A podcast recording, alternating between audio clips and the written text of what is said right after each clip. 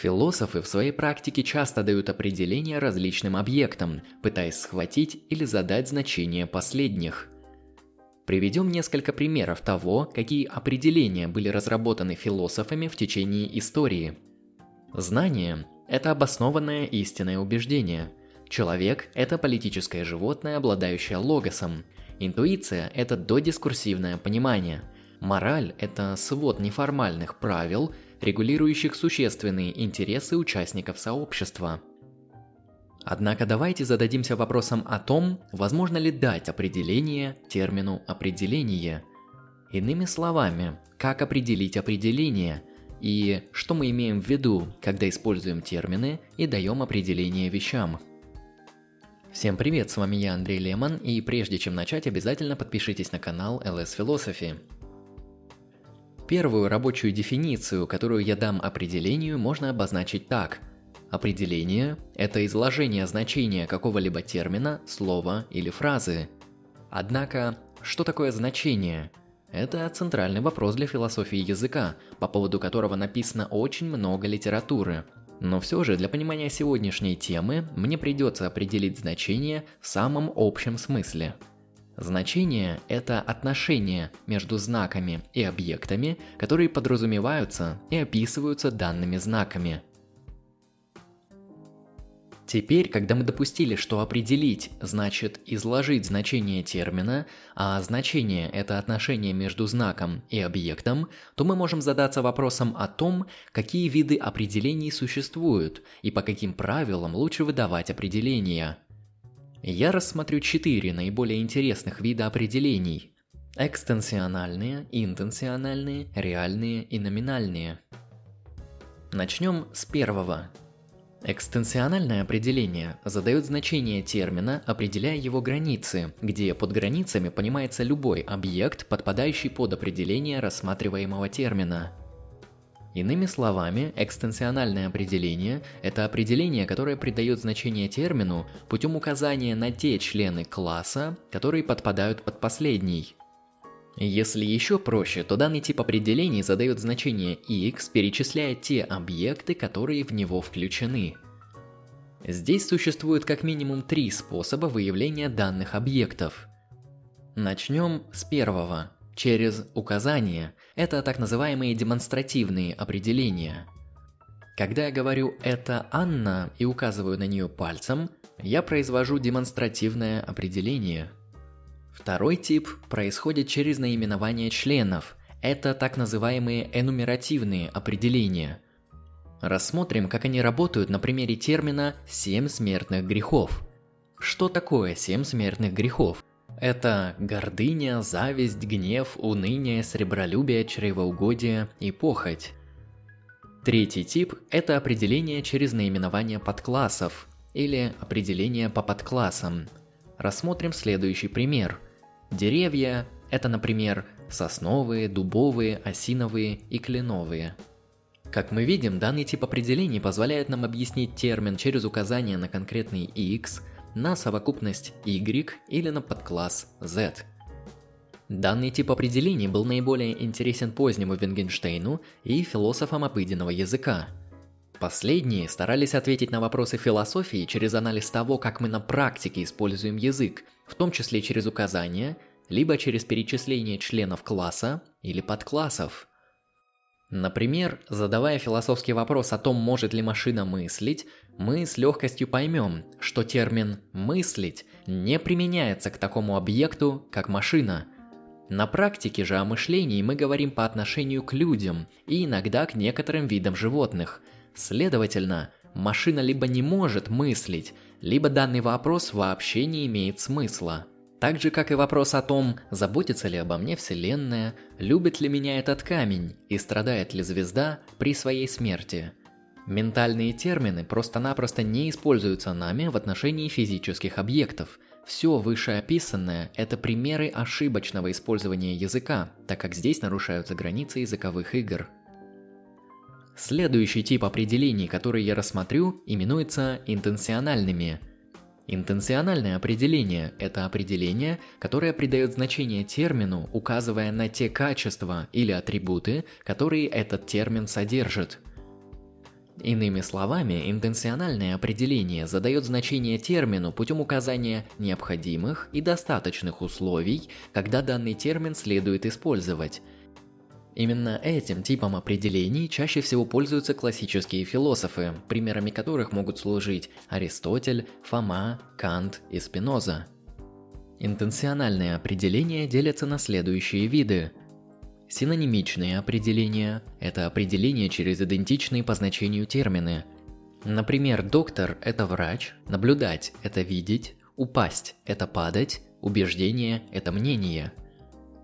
Следующий тип интенциональных определений – это этимологические определения. Это определение значения через историю происхождения этого термина в языке – Например, философия с древнегреческого – это любовь к мудрости, социология – наука об обществе, а идея – это форма или внешний вид вещи.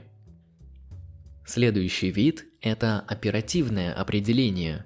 Оно придает значение термину, применяя необходимые экспериментальные методы, которые показывают, применим ли данный термин к определяемому объекту или нет – Например, термин «мозговая активность» означает колебание при прикреплении электроэнцефалографа к голове человека.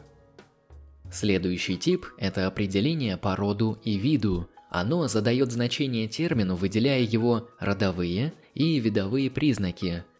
Например, лед – это замороженная вода, где вода – это виды, а замороженная – это роды. Небоскреб – это очень высокое здание, а муж – это женатый мужчина. Последний наиболее интересны философам.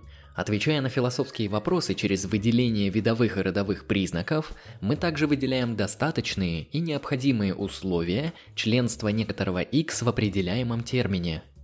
Так, например, определяя мораль как свод неформальных правил, регулирующих существенные интересы участников сообщества, мы можем сказать, что под этот термин не подпадает этикет, так как последний регулирует несущественные интересы агентов, и право, так как последнее является сводом формальных общеобязательных правил для всех агентов.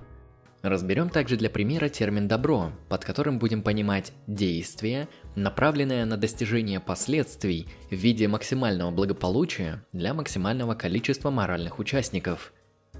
Под этот термин подпадают такие действия, как помощь больным, благотворительность в отношении бедных, образование необразованных, спасение кота от голода – почитание достойных, самосовершенствование и многое-многое другое. В то же время под данный термин не подпадают такие действия, как кражи, убийства, мошенничество, изнасилование, грабежи, теракты и геноциды.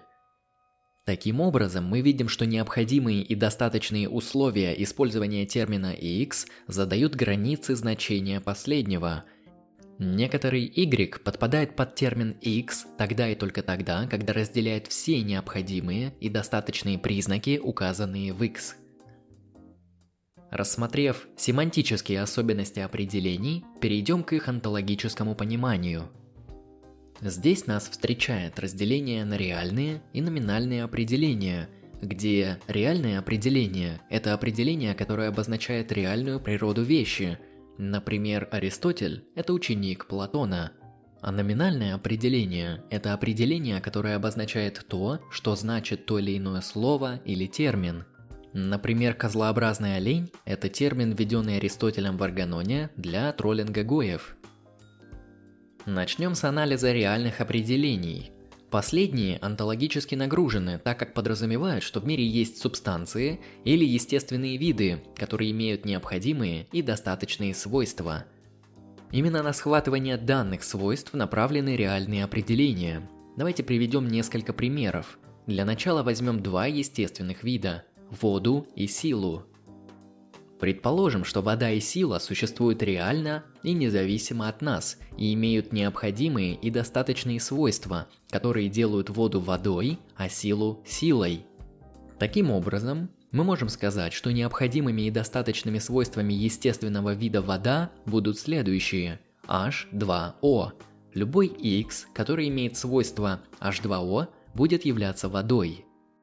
Если у X нет хотя бы одного из этих свойств, например, HO, или X имеет больше указанных свойств, например, H2OP, то такой x не будет принадлежать к естественному виду вода. Теперь давайте таким же образом рассмотрим силу. Естественный вид сила имеет следующие необходимые достаточные условия своего существования. Это масса, умноженная на ускорение, или F равно ma. Следовательно, любой x, который имеет свойство ma, будет являться силой. Как мы видим, реальные определения направлены на обнаружение реальных субстанций или естественных видов. Иными словами, референтами реальных определений являются объекты мира. Если наше реальное определение не схватывает свойства мира, то оно может быть обозначено либо как ложное, например, вода – это пиво с маслом, а сила – это приказ Израиля – либо как нерелевантная для объяснения субстанции или естественного вида X. Приведем еще несколько примеров реальных определений. Кража – это тайное хищение чужого имущества, убийство – это умышленное причинение смерти, знание – это обоснованное истинное убеждение, язык – это знаковая система – Реальные определения таким образом прекрасно соотносятся с реалистической метафизикой, номинальные скорее с антиреалистической. Теперь проанализируем номинальные определения, которые призваны схватить значение терминов, а не реальных вещей. Для понимания разницы между реальными и номинальными определениями нам поможет разделение на слова в кавычках и слова без кавычек – к первым чаще всего относятся номинальные определения, ко вторым – реальные. Теперь давайте рассмотрим примеры. Любовь без кавычек – это конъюнкция человеческой дружбы и сексуальности. Любовь в кавычках – это слово русского языка, происходящее от древнерусского слова «любы». Наука без кавычек – это практика ученых в научных организациях. Наука в кавычках это термин, происходящий от древнерусского «ука», означающий определенную область знаний. Номинальные определения направлены на установление значения лингвистических объектов, в нашем случае слов и терминов. Если мы не придерживаемся реалистической метафизики, в которой существуют естественные виды или субстанции, то обнаружение необходимых и достаточных свойств некоторого x просто-напросто невозможно – из этого следует, что реальные определения просто-напросто бессмысленны. Это, конечно, не особая проблема, так как существуют определения по семейному сходству или по кластеру гомеостатических свойств объекта, однако не будем на этом останавливаться. Особенность номинальных определений заключается в том, что здесь значение терминов задается волей агентов, то есть они арбитрарны относительно говорящего – Та или иная группировка людей может собственным произволом определить X так, как посчитает нужным. Например, марксисты могут определить работу по трудовому договору как эксплуатацию и отчуждение человеческой природы. Либертарианцы же определят такой тип работы как свободный выбор агента экономических отношений. Для кого-то Человек – это биологический объект, начинающийся с зиготы, а для кого-то человек – это тот, кто имеет сознание или чувство страдания и удовольствия. Номинальные определения не ограничиваются особенностями и структурой реальности. Последние скорее необходимы для решения определенных задач и достижения тех или иных целей. Они используются для пользы и удобства, а не для описания некоторого вида реальности. А раз определения являются арбитрарными, то все зависит от определения. Или нет? Ответ на этот вопрос я оставлю за вами. Всем спасибо за внимание, с вами был Андрей Лемон, всем удачи и всем пока.